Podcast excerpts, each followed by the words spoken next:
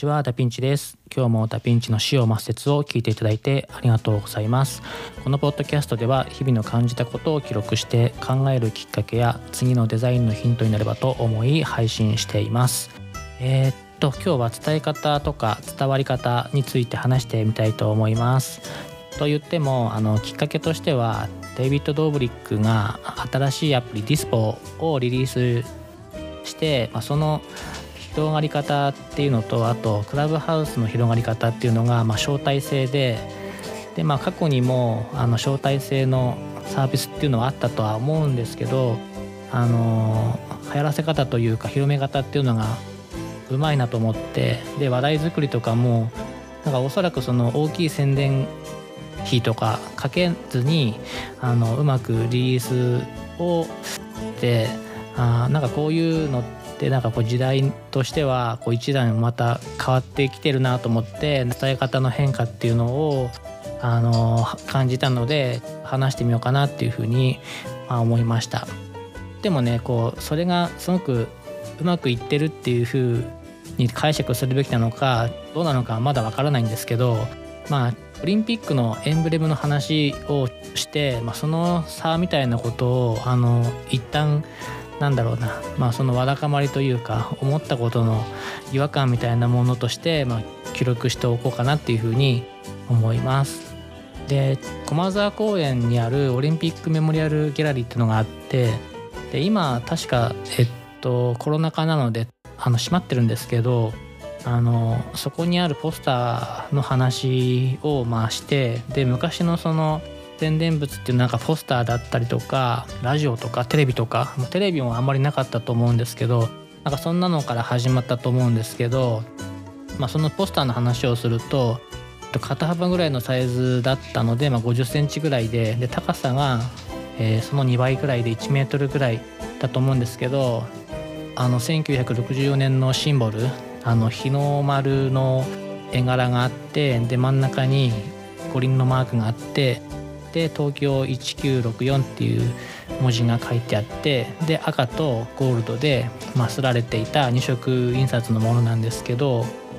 あれを見た時に僕はなんかこうシンプルでかっこいいなっていうふうにしか思わなかったんですけど当時のこう時代背景とかを考えるとあの亀倉優作さんってこう戦争の時に徴収令状をもらっていてで横須賀の海軍に2週間ぐらいあの行っててプロパガンダを作っていたっていう理由だったかで招集取り消しされてで戦争には行ってないかったと思うんですけど、まあ、実際にまあ戦争に、まあ、ギリギリのところでまあ行かなくて済んだっていう経験があった上であの日の丸のデザインをしたっていうこととその国民とかが日の丸のデザインを見た時にあの感じたものとか共通点が多くてで当時そのオリンピックを開催する時にあのマークを打った時にすごくこういろんな方々の支持を、まあ、得ることができたんだろうなっていうふうに、まあ、思ったんですね。でその後オリンピックのポスターは確か4作あってでシンボルマークのその1点とあと写真構成で陸上のと水泳のとあと聖火ランナーが走ってる写真のがあったんですけど写真構成のは、まあ、より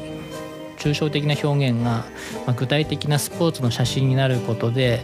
デザインで引き出していていよいよオリンピックが始まるんだってことをうまく浸透できたと思うんですけどなんかそのデイビッド・ドーブリックとかがやってた宣伝の方法と、まあ、亀倉優作さんが、まあ、デザインの黎明期の時にえーと、行ったそのデザインプロセスの手法というか宣伝の手法っていうのはもう大きく違ってて平面構成で伝えることっていうのは一時情報として伝えられてそういう影響が大きかったものだとは思うんですがなんか今の時代はクラブハウスもそうなんですけど、まあ、クラブハウスがそうなんですけどアイコン自体もそのいろんな人のフェイスデザインに変わってったりとかしてそのシンボライズっていうこと自体もルール化でしてなくってでインターフェースとかも多分わざと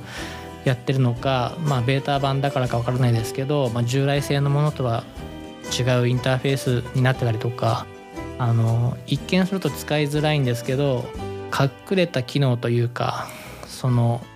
いろんな使い方の可能性をその中でまだ試されてる状態で不親切な設計とかも使い方によっては面白く感じたりとかコミュニケーションの材料になったりとかするっていうことも含めてあ物の伝え方っていうことがちょっとずつ変わってて今のそのソーシャルとかの広め方っていうのは一人のカリスマが広めてるっていう風にも捉えれるんですけど特定の誰にでも可能性があるっていうことがなんかこう潜在的に含まれていて広め方自体になんかそこに何でしょうねこう伝わり方とか伝え方っていうのがなんか似て非なる感じだなっていうことをちょっと思ってあの今日は話してみました。まあ、プロパガンダといえばこうロシアアバンギャルドとかなんか中国にもなんかそういうのあったりとかしてこうレーニンからスターリンに変わった時だからロトチェンコンが出てきてなんか有名になったので、まあ、亀倉優作さんが生きてた当時っていうのはなんか世界中のそういう能力の高い人たちが競ってやってたと思うのでそこには非も感じないですがなんかオリンピックのことをしかり今問題になりがちなこととかのコミュニケーションとかも新しいそのソーシャルのリリースの方法っていうのは Z 世代に向けてっていうふうにはなってるんですけど確実にこの歩幅とか歩調がこう変わってきてる中で浸透させるっていうことが現状の方法ではなくいろいろ考えるべき時が来るのかなっていうふうにまあ思ったりしました。今日も聞いていただいてありがとうございました。それではまた。